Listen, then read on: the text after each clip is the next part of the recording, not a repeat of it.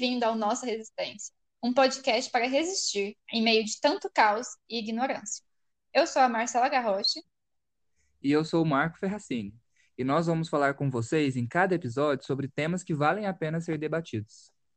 Como feminismo, sexualidade, racismo, saúde mental, entre vários outros temas, com convidados especiais, especialistas no assunto, ou que têm local de fala. Então, no mês de agosto, é, juntamente com a visibilidade lésbica, nós temos o mês da amamentação. E aí, por que não juntar esses dois temas e falar da dupla maternidade, né? Que é um tema que está sendo muito em pauta e precisa de muita visibilidade ainda. E aí, nós estamos com a Patrícia Liliane para falar um pouquinho é, sobre isso com vocês.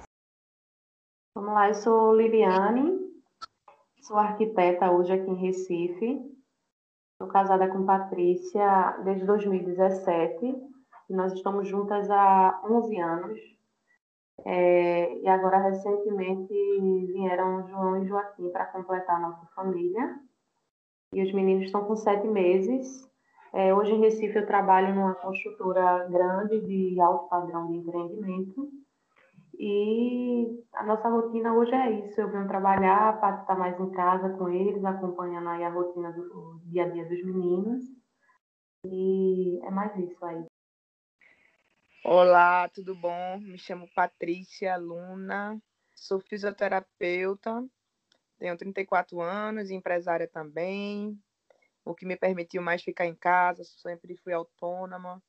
Fez uma programação, né, a maternidade lésbica, ela tem esse diferencial, né, de e também é, com dois pais, né, de você não é nada por acaso, né, é surpresa, você se programa para tal, né, e a gente se programou de certa forma de que eu pudesse dar esse apoio, porque em certo momento, dado momento, Liliane teria que voltar, já que ela tem um, um vínculo é, fixo, né, com o trabalho, com a empresa, e eu fico dando, eu fiquei segurando até em casa foi algo bem despretensioso, mas aí estamos há sete, sete meses já e eu em casa, né? É, eu sou a mãe não gestante, tá? É, Liliane que gestou. E é isso, eu acho que não vou alongar muito na apresentação não, que vai ser as perguntas que vão vir à frente aí. E aí, entrando então na questão é, da sexualidade, como é que foi para vocês em questão familiar quando vocês, entre aspas, saíram do armário, né? Quando vocês de fato começaram a, a exercer a sexualidade? É algo muito natural e confuso, eu acho, para todos, né? Pelo menos para minha geração. Tenho 34 anos, é, vindo de uma família totalmente tradicional, né, heteronormativa, branca.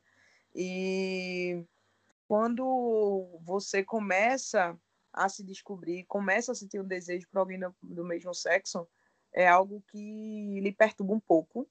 Eu já era mais velha, é... e isso foi uma questão que foi assim. Eu, eu sempre, desde que me formei, eu trabalhei, eu tinha minha vida financeira independente, e aí eu foi uma coisa de, de eu ficava com meninos e depois é, ficar com a primeira menina. E Liliane foi meu primeiro namoro, né? Meu primeiro namoro fixo e aí a gente já emendou a, a lésbica disso, né? De estar junto e já querer casar, ter filho, cachorro. E a gente ainda levou um certo tempo, né? A gente tá junto desde conhecendo em 2010, é, veio casar em 2017. A gente foi morar juntas em 2014. E foi algo que a minha família assim resistiu bastante. É, não, é, não foi uma, uma guerra velada assim dita, foi uma guerra fria, porque existe muito uma tratativa de amiga, né? Sempre é amiga que está na, naquele contexto familiar. E eu e Liliane em conversas, a gente tinha decidido a não verbalizar, não, não colocar a verdade goela abaixo, se fosse me perguntadas, a gente diria. E aí, primeiramente, meu pai perguntou, eu disse. Eu vou deixar a Liliane falar da parte dela, mas assim, falando do lado de cá. E minha mãe nunca, nunca tinha perguntado. É, foi muito resistente a, a, essa nova amizade. E depois de um tempo, começou a aceitar uma construção minha e de Liliane. E quando a gente foi casar, de fato, em 2017, é que eu houve a verbalização. Liliane é minha companheira, a gente vai casar e eu gostaria da sua bênção. Tá? E aí foi aceito, a gente já tinha uma convivência familiar, entraram em nosso casamento, e aí com os meninos nem se fala, né? Aí a desconstrução é, é pro lado dos meus pais foram, foram os, os primeiros netos. É, logo depois minha mãe chegou a falecer, felizmente, em dois meses depois que os meninos nasceram. Mas eu sinto que foi um ciclo que se completou nesse sentido. É, ela, ela foi para um outro plano espiritual com isso resolvido já entre a gente, o que é o que a gente é muito orgulhosa nesse sentido dessa construção de ter faria tudo de novo da forma que foi. A gente sofreu bastante, mas eu acredito que Liliane comunga no mesmo sentimento que eu, faria tudo de novo do mesmo jeito. É, é isso aí mesmo que ela está falando. A gente hoje se sente muito orgulhosa de ter completado esse ciclo com a parte familiar de Patrícia, principalmente a mãe dela, que realmente foi uma relação bem difícil no início. Mas, para o meu lado, também não foi tão diferente. A diferença é que eu comecei a ficar com meninas um pouco antes de Patrícia. Então, minha mãe e meu pai eles já, já tinham esse feeling, já sentiam essa, essa vibração vindo de mim um pouco antes. Então, quando eu comecei a namorar com Patrícia, meio que isso já estava um pouco mais absorvido na mente deles, enfim. Então, realmente foi um pouco mais tranquilo. Eles já aceitavam essas minhas amizades de uma forma diferente do que a mãe de Patrícia e o pai aceitavam, porque realmente era uma coisa muito nova para ela. Mas para mim não, para mim como já tinha tido essas amizades outras vezes, é, eles já enxergavam que realmente era algo diferente, enfim, então já tinham respeito e realmente só foi externado também da minha parte para eles. Eles nunca me perguntaram em momento nenhum, nenhum dos dois.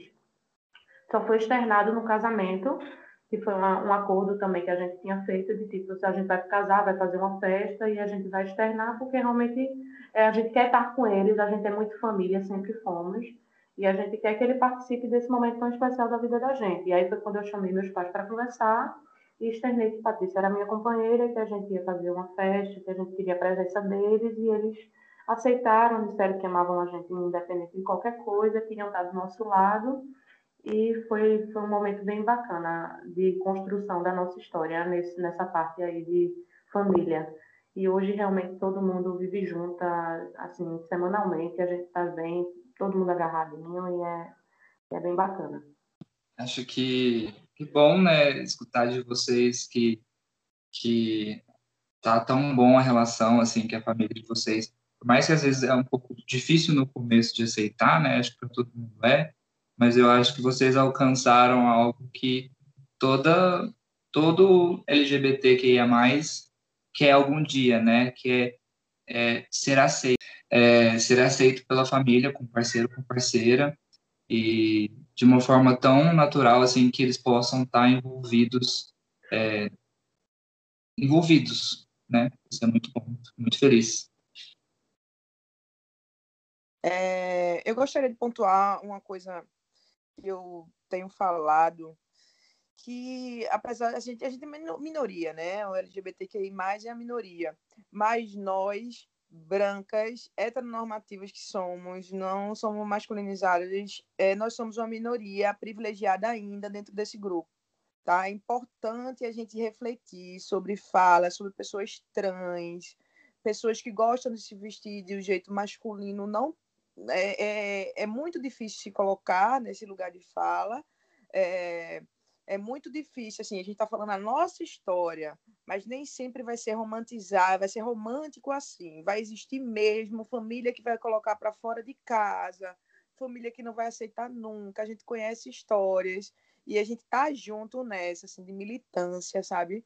E, e tem essa compreensão que é, nossa história, a gente não vai mudar nossa história porque foi linda no final, né? Realmente essa é a nossa história. Mas a gente tem a compreensão para quem está ouvindo aí e dizer que o importante é a gente estar tá bem com nós mesmas. Porque quando a gente foi é, avisar, falar que ia casar, o meu pai, por exemplo, ele teve um. Por incrível que pareça, meu pai teve uma certa resistência, porque para ele é ok, se fosse namorada, estava tudo certinho a partir do momento que você parte para uma festa de casamento, apresentar a sociedade, para ele ele teve pouco resistência. Se meus amigos, ele é concursado, enfim, meus amigos vão perguntar com quem você é casada. Você vai dizer, eu vou dizer o quê? Né? É, e aí existe esse tipo de resistência da, de, do falar, de, de, do aceitar. Né? E quando é, se, se trata de uma pessoa trans, de uma pessoa. Minha filha é casada com outra mulher que se veste de uma forma masculina. Enfim, existe esse tipo de, de resistência é algo que a gente precisa ganhar muito aí. Mas, é, sim, voltando, é, é, a gente esteve muito preparada para que eles não aceitassem, inclusive. O meu pai veio com essa resistência, veio dar opinião. Eu disse, entenda uma coisa, não estou pedindo sua opinião se eu quero casar, se eu posso casar. Estou lhe convidando para o casamento. Se quiser ir, será muito bem-vindo. Se você não for, nós iremos casar da mesma forma.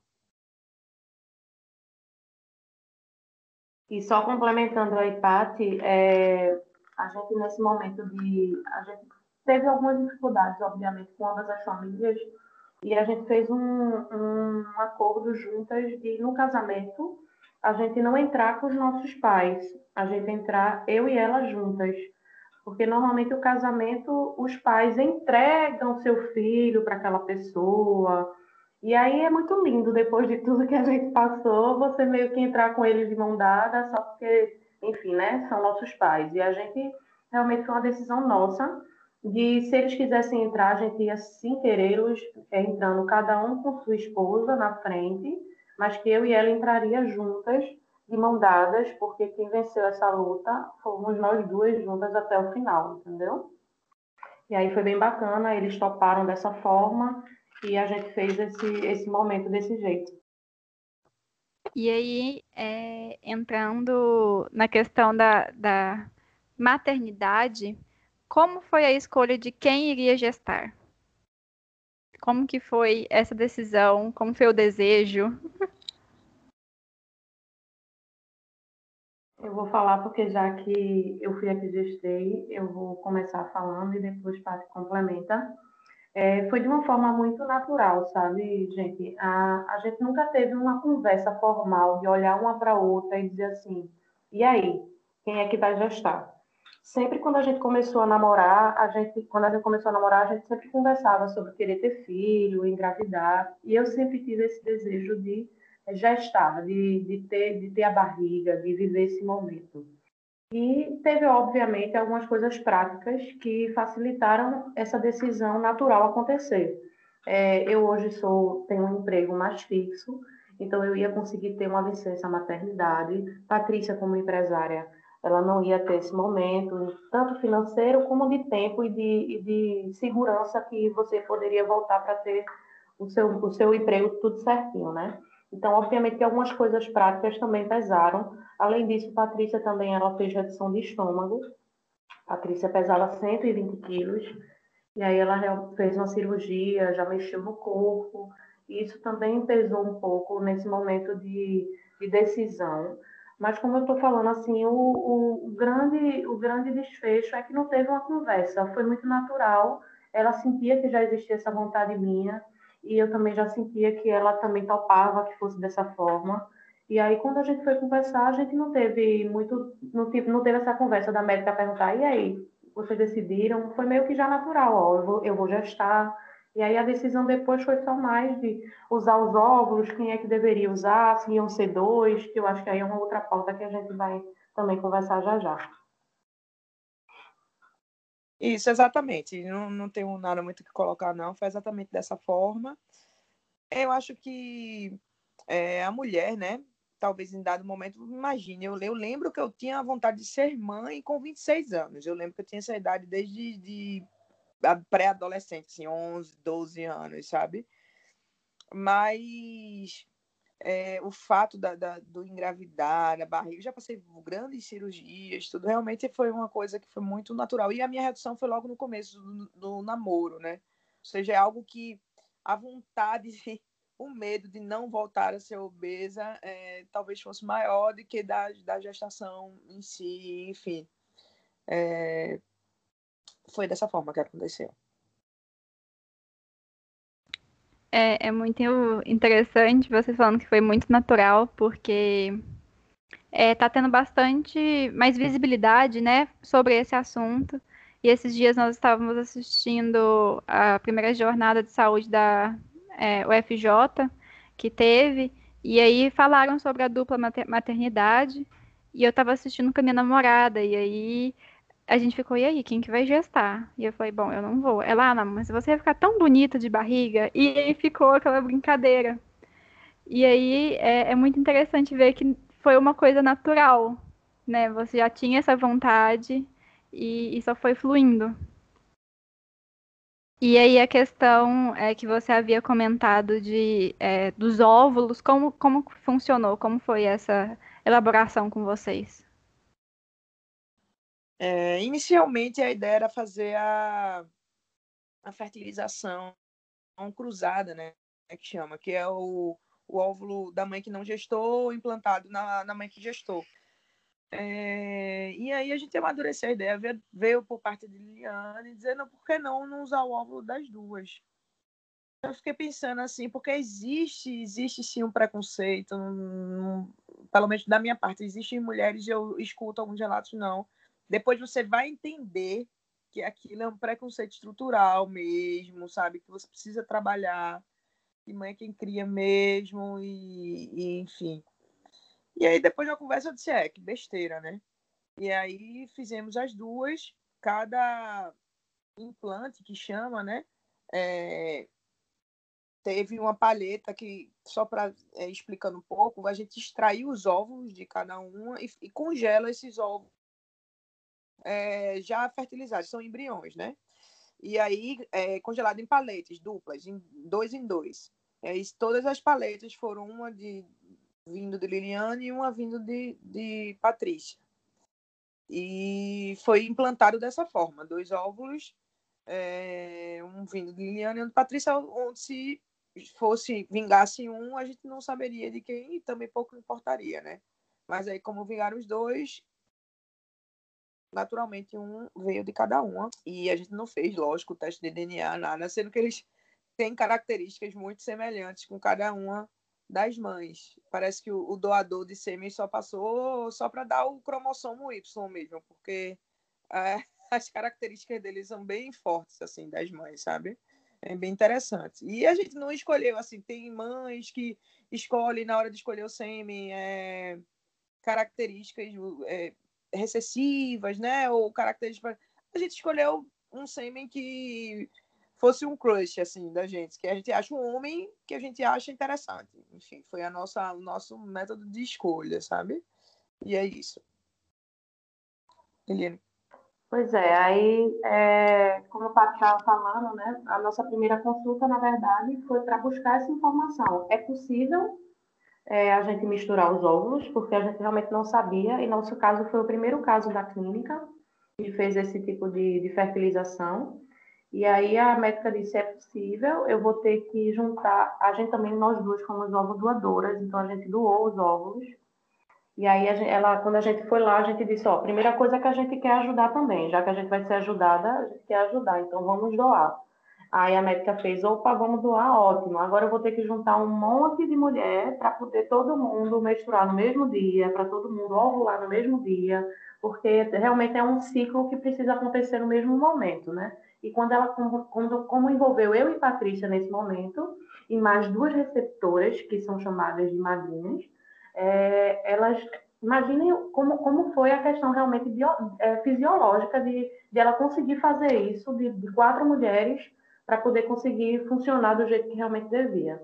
Mas ela disse que era possível, e assim a gente seguiu. É, teve realmente um pouco de resistência na época de Patrícia, porque ela queria muito, assim, já que você está gestando, vamos só colocar meu óvulo, enfim. Mas depois a gente desconstruiu essa história e chegou que isso pouco importa. Hoje ainda mais, na verdade, a gente sente isso. E vingou os dois, e os dois estão aí lindos e maravilhosos, puxando as mamães. E aí, pensando então, é, quanto tempo demorou? Quanto foi? Quanto tempo foi é, que vocês ficaram na clínica até conseguir é, finalmente ter os bebês, né? Ter, é, fecundar e tudo mais. Então, é, A gente foi na clínica em dezembro, e aí a gente, assim, tirou todas essas dúvidas que a gente falou agora há pouco, né, sobre a questão de óvulos, como é que seria. E aí a gente voltou para casa meio que com a missão de fazer todas essas decisões para poder retor retornar à clínica meio que já com tudo organizado. E aí a gente voltou em janeiro, foi quando a gente preenche umas fichas para poder deixar toda a parte de como, como nós duas fomos doadoras, né? A gente assim, precisa preencher uma ficha para poder deixar os dados todos registrados. E a partir desse momento, meio que o tempo é o tempo da clínica, porque a gente precisa ter essas madrinhas. E essas madrinhas, na verdade, elas precisam escolher a gente para poder o processo iniciar. Entendeu? Aí, mais uma vez, como o Pati fala, né? É, nós somos um, um grupo bem, bem selecionado, assim, né? Eu diria, porque somos brancas, enfim. As características são características que todo mundo são parecidas com, com muitas características de outras pessoas. Então, a gente teve a sorte de ser escolhida rapidamente. Então, ambas, ambas a gente teve uma receptora em menos de um mês. E a gente conhece, assim, a, a própria clínica externou isso para a gente, dizendo que tinha negras querendo ser doadoras e que estavam lá paradas há seis, sete, oito meses, para vocês terem ideia de como realmente ainda existe esse preconceito, né? E aí a gente teve realmente em um mês é, tudo resolvido e fomos para o Carnaval de Salvador tomando já injeção para estimular os, os, os, óvulos, enfim, começar a fazer a parte de, de retirada dos óvulos, né? Então a gente tomou uma bomba de medicação. Patrícia foi doadora duas vezes. A primeira vez que ela, que ela foi doadora, é, ela não conseguiu ter óvulos suficientes para mim e para ela. Então, todos os óvulos da doação, da primeira doação, foram para uma receptora. E aí, depois, a gente foi doadora de novo e dividiu os óvulos. E aí, realmente, conseguiu fazer o procedimento é, para mim e para nós, né? Assim, a questão de, de colocar realmente os óvulos em mim. Mas aí foi, no, no, processo todo, durou mais ou menos uns quatro meses, não é isso, Paty? Em março, mais ou menos, a gente já tinha concluído esse procedimento. Exatamente, a gente começou em fevereiro e em maio já implantou. Foi isso. Dia 20 de maio está implantado, estava implantado. É, ele, e a gente terminou todo o processo e esperou mais um ciclo de menstruação de Liliane, porque ela hiperestimulou para implantar os meninos.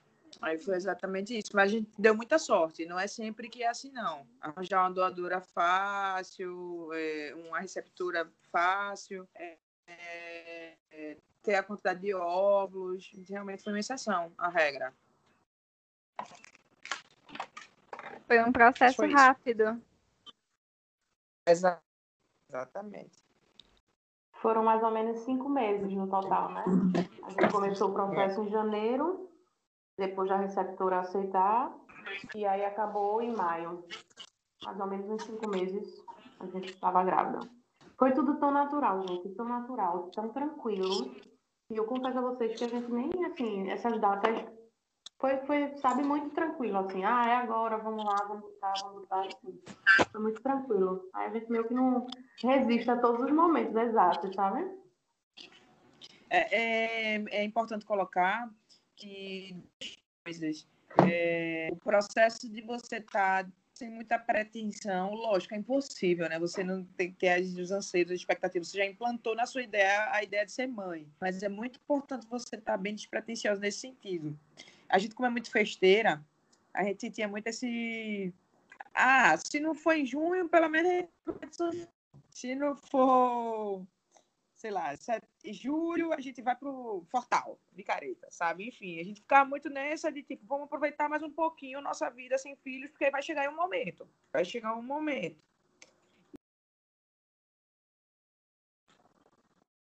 Vocês é, sentiram algum preconceito, assim, é, durante esse processo, com as pessoas às, suas voltas, seja no trabalho, seja familiar? Tiveram, sentiram algum tipo de preconceito durante esse processo?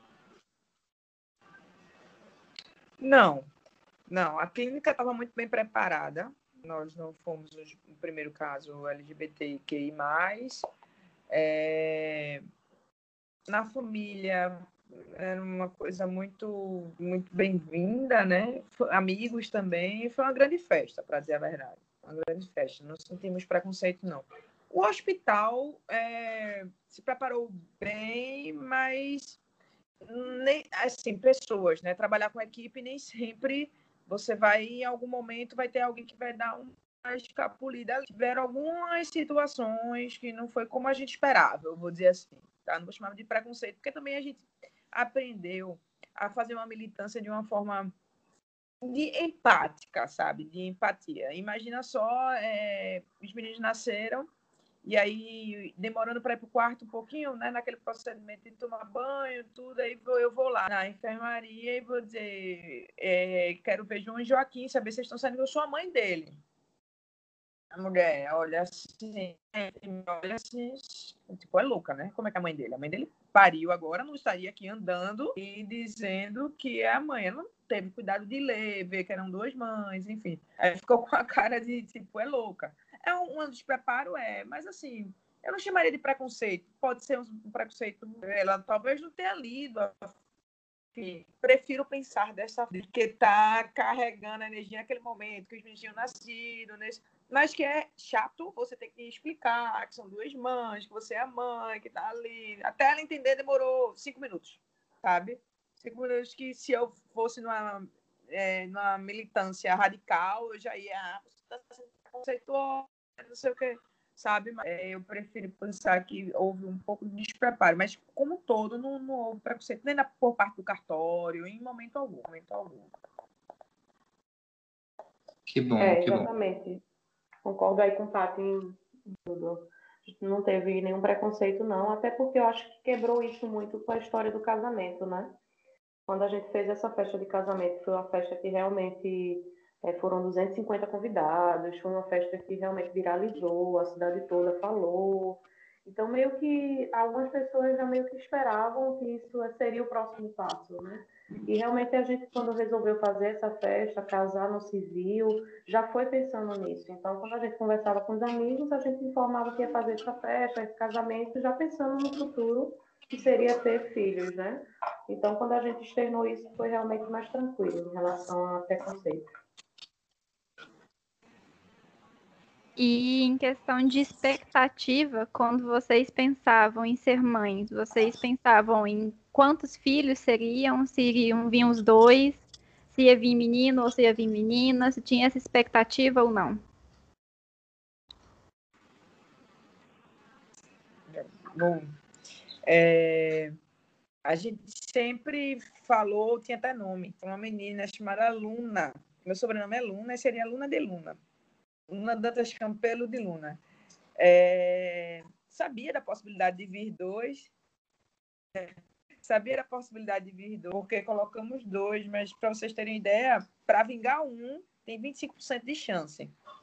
Ou seja, para vingar dois, para vingarem dois, né, é, é uma probabilidade pequena. Mas os cosmos estavam alinhados e, enfim, vingaram os dois. Sabia dessa possibilidade. É assustador, é, mas é, foi algo, pelo menos na minha cabeça. Não sei é, a Teriane vai falar direito aí, mas sempre a gente sempre pensou um, um, filho, uma filha, né? A gente ia, mas não significa que a gente desejava que fosse menina. A gente considerava muito que fosse também um menino, que ia ser bacana, enfim. É, foi algo muito. Tanto que a gente, assim, é, não sei se é saber quem está escutando, quem faz fertilização, você pode fazer um estudo genético de doenças que são relacionadas ao sexo. E aí, naturalmente, você sabe o sexo do bebê, do, do embrião que foi fecundado. A gente tem, tinha essa possibilidade de saber se o embrião era é, do sexo feminino ou masculino, e teria como manipular isso, eu diria, mas deixou de forma bem natural, porque realmente não existe essa predileção radical de ser menino ou menina, entendeu? É isso aí mesmo. Aí é, a gente tinha assim, esse, esse, na verdade não era nem, né, não é nem sonho. Era muito também da história lá atrás de a gente brincar que a nossa filha ia ser uma menina. E aí, quem sabe, não é a terceira, né? Ai, mas a gente sempre brincava que era uma menininha que ia vir. E aí na, na ultra de sexo, inclusive, a nossa, a nossa médica que fez a ultra achou que o segundo embrião era uma menina. E aí a gente fala muito pouco isso, mas é, ele, ela achou que era uma menina e que seria um casal. Só que era, foi logo no começo, quando você só vê o tubérculo do bebê, que é o ossinho, né, que está mais para cima é menino, se está mais paralelo, ele é uma menina. E aí realmente ela não dá 100% de certeza. E aí ela, ela disse que era 80% de chance de ser uma menina, mas depois, quando a gente foi fazer de novo a outra, veio o nosso machinho alfa aí, Joãozinho, que Joãozinho era aluna. e virou Joãozinho. Aí, hoje, particularmente, eu não me vejo mãe de menina, assim. Acho que cuidar dos meninos é muito massa, muito tranquilo, sabe? Os meninos são muito de boa, brincadeira pesada de jogar para cima, de para baixo. Então, sem frescura nenhuma. Eu acho que menina tem todo um cuidado, um lacinho. E para você ser mãe de dois, realmente é muito. ia ser muito mais puxado, né? Não só, não só a questão realmente da roupa, de tudo mais, como até o apartamento em si, ia ter que ficar um quarto para os dois, enfim, ia ser uma, uma conturbação maior aí. Eu acho que no final foi, foi massa ter vindo os dois meninos. É, vocês falando aí da, do ultrassom para descobrir o sexo do bebê, na minha família teve um caso que a, uma tia minha, se eu não me engano, ela, durante gravidez dela inteira, a médica falava que era uma menina. Mas aí nasceu um menino, porque estava deu errado todas as vezes, né? Ultrassom. Aí ela tinha preparado o quarto todo rosinha, todo bonitinho, rosinha, assim, né? Questão de gênero, né? Ela, assim. E aí nasceu um menino, né? E aí foi, foi uma coisa cômica na minha família por causa disso. É, imagino, hein? De como que foi a gestação, tanto para a mãe gestante quanto para a mãe não gestante. Como foi essas as perspectivas do processo que vocês tiveram? Porque eu tinha lido um livro da, da Marcela Tiboni que ela fala que para ela demorou milênios o último o nono mês, que parecia uma eternidade, que os nenéns não nasciam. E aí eu queria saber como que funciona, né? É, essa expectativa quando você é mãe gestante e quando você não é a mãe gestante. Vou falar aqui com a mãe gestante. É, como o Pato falou, né? A gente tem, tem várias fases aí da parte da gestação que é bem complicado. É, Para mim, durou uma eternidade a gravidez. Porque, diferente de casais héteros que, tipo, não se programam, né? A maioria acontece, tipo, opa, engravidei. Descobrem com, já com três, quatro meses. A gente não. Com uma semana, a gente descobriu que estava grávida, né? Depois que fecundou, depois que colocou os óvulos, uma semana depois eu fiz um teste de farmácia e já deu positivo. Então, assim, depois de uma semana já começou toda a expectativa, todo o processo da gravidez. É, a gente sempre foi muito de farra, como o Pato falou, então eu tive que cortar 100% a parte de bebida, que eu amava, uma a uma, enfim. Isso acaba que você é forçado a isso, né? Então, você se adaptar a isso. Patrícia continuou tomando as cachaças dela lá em casa e eu, e eu enjoada no começo, querendo matar todo mundo na minha frente. E Patrícia ainda não tinha realmente caído e entrado na gravidez, né? Tava no comecinho. Realmente é uma coisa muito íntima entre a mãe que está gestando e o bebê. É, eu não cobro isso dela e no começo também não cobrava, deixava realmente ela, ela curtir um pouquinho. Mas era uma relação muito minha do, com o bebê, com o momento que eu estava passando ali com eles e era difícil pra caramba, porque ao começo eu tive uma perda de progesterona, então eu tive que tomar umas injetáveis de progesterona para segurar os bebês. E tudo isso acaba que, que, mexe muito com o seu psicológico, né, com a parte hormonal do corpo. E é bem sofrido o começo. E outra parte mais sofrida, o pessoal diz que depois do quarto mês você entra na parte de lua de mel com a, com a gravidez, que é tudo uma delícia, é quando começa a mexer o bebê, e depois dessa parte da lua de mel, volta uma outra fase que é o final, que nunca, como, como eu também, a gente também leu o livro de Marcela, inclusive ele foi, ele foi bem guia do nosso, do nosso procedimento, porque a gente procurou informações e, e não existia informações em canto nenhum. Foi quando a gente descobriu o livro e leu o livro, e realmente é bem, bem, o Pato brinca muito que a gente fez, teve uma gravidez de elefante, assim, né? que dura a eternidade. É tanto que os meninos nasceram com 35 semanas e eu confesso a vocês que eu estava louca que chegasse esse momento. Queria muito ter tido um parto normal. A gente programou para isso, tanto a equipe médica como o assim, a gente durante a gravidez a gente fez aulas e, e gasquei, enfim, tudo preparando para ter o parto normal, mas a gente não conseguiu porque Joaquim teve uma perda de líquido amniótico no final e a gente precisou tirar os meninos com urgência por uma cesárea, né? Mas é realmente bem demorado o procedimento. O processo da gravidez é bem intenso. Para mim foi muito, acho que para Paty também, né, Paty? É. é. Lembrando que a gente começa o processo quando já começa a aplicar as injeções, tudo isso, né?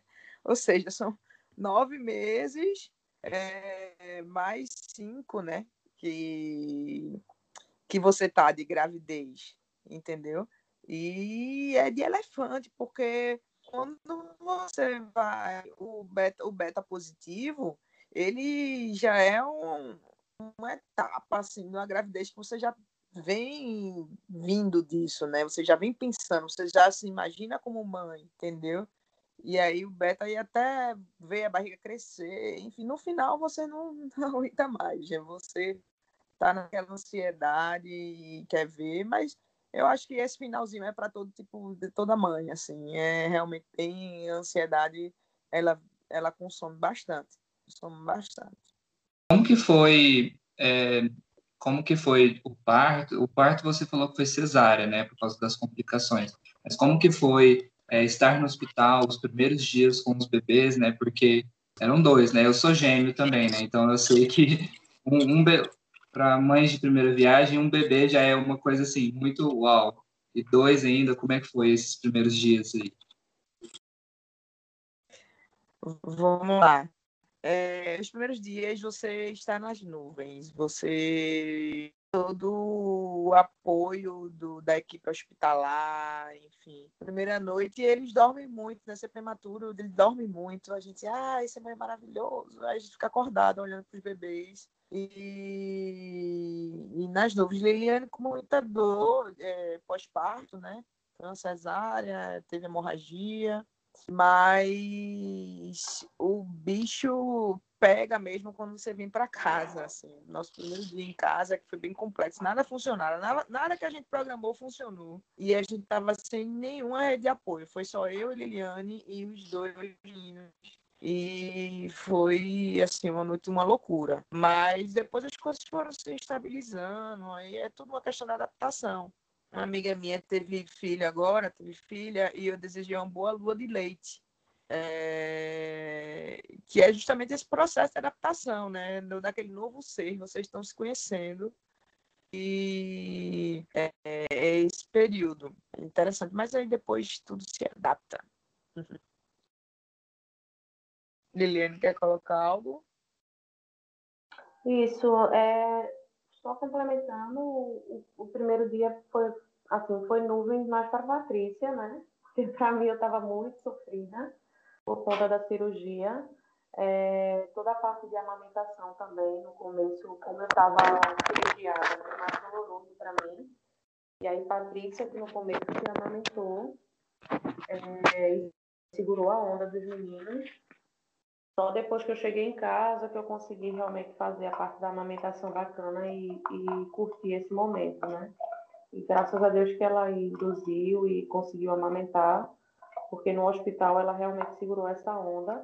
A gente for, fomos um casal que, é, que a gente quis receber muita gente em casa, ou em casa não, desculpa, no hospital. Muita gente não quer receber ninguém, né? Porque é um momento muito delicado, mas a gente não, a gente sempre teve muita gente com a gente nesse momento e a gente achou injusto não compartilhar desse momento com, com todo mundo que sempre torceu, né? Para estar tá, tá vivendo esse momento conosco. Então, assim, o hospital estava super lotado, era corredor e, e, corredores, assim, sempre muito lotado, porque a gente, cada dia que, que falava que os meninos tinham nascido, o pessoal começava a chegar. E aí foi muito mais farra no primeiro momento no hospital do que realmente viver a maternidade, né? Quando a gente chegou em casa é que começou os perrengues de, de um olhar para outro e dizer assim, meu Deus, bota esses meninos de novo na barriga, porque realmente é um desespero no começo. É, Não, as duas amamentaram, né? Por isso que eu estava falando que no hospital, graças a Deus que Patrícia conseguiu fazer a indução à lactação e conseguiu amamentar.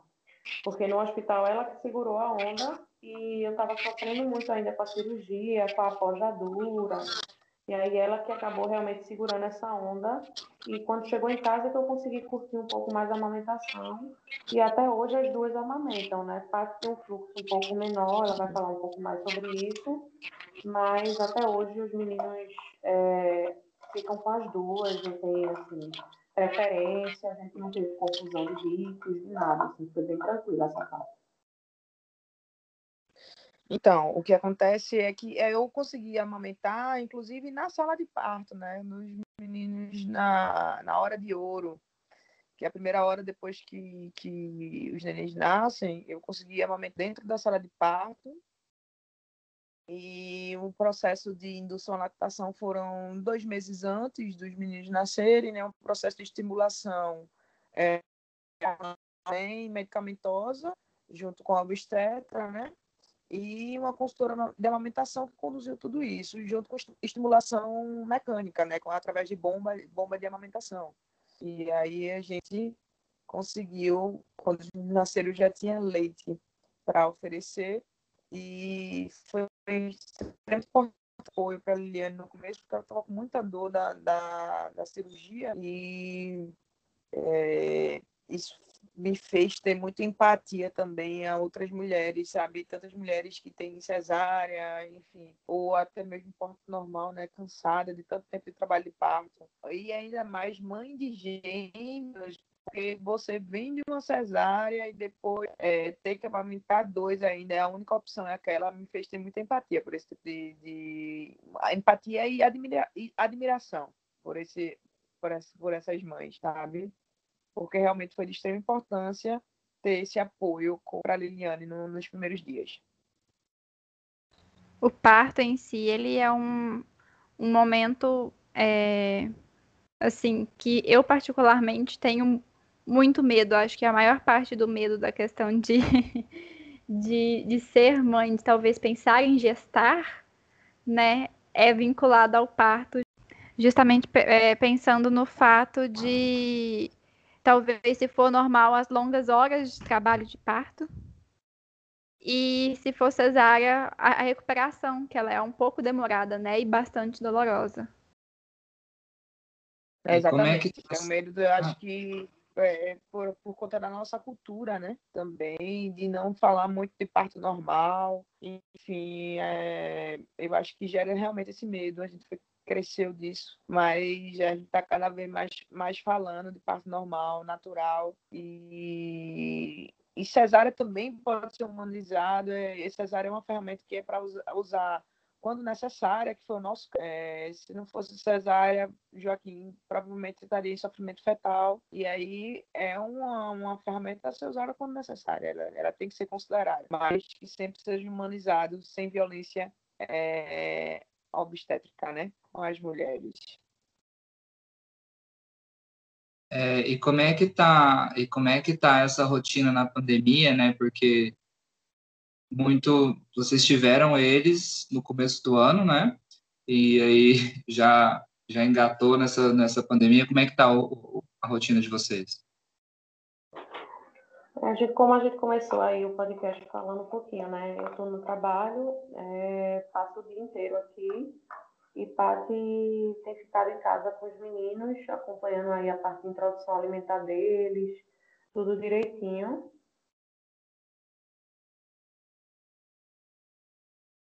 E, e e assim, a rotina está sendo essa. Assim, no começo foi bem complicado porque a gente precisava de uma rede de apoio bacana, porque eram dois. E aí começou a, a danada dessa pandemia, do Covid, e acabou que a gente não teve muito apoio, sabe? Só foi eu, ela, a babá e os meninos. E assim, raramente minha mãe vinha, enfim, porque estava com receio.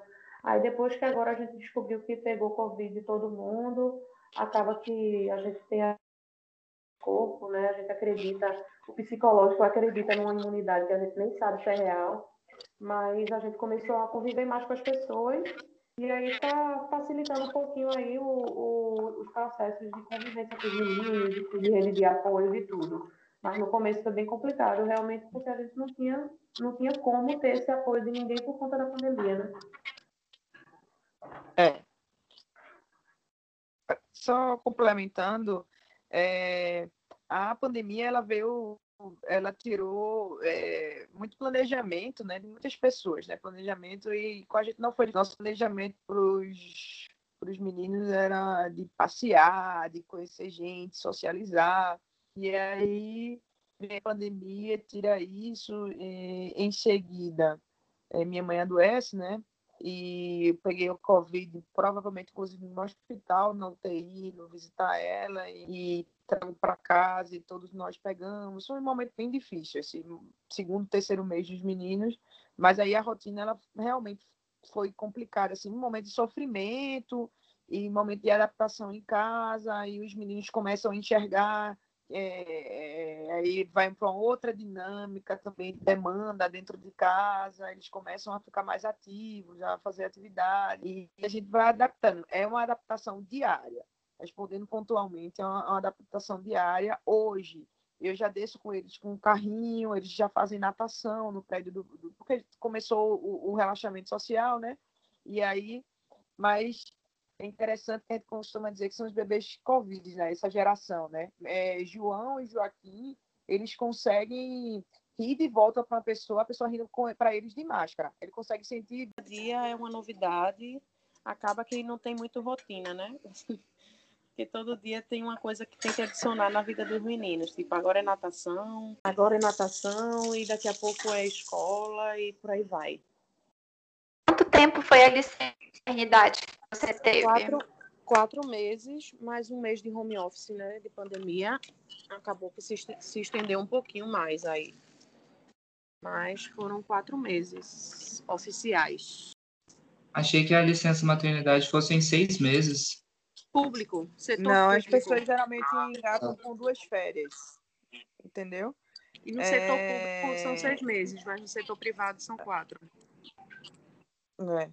E, ah, e o gato com férias, eu, eu me programei, né? Voltando a isso, a gente, eu comecei a contribuir para o INSS, eu também tive direito à licença maternidade, foi concedida a mim. Também a gente foi muito sortuda nessa, nessa parte, porque não é a, nós fomos exceção, não é regra, geralmente é, e para mim foi concedido os quatro meses. Eu não deixei de trabalhar porque eu ficava de forma remota, né? Eu, eu tenho, tenho que fazer gestão da minha equipe é, até hoje, mas assim, sempre em casa. Fui algumas vezes para reuniões, mas é, 95% estou em casa e trabalhando de casa.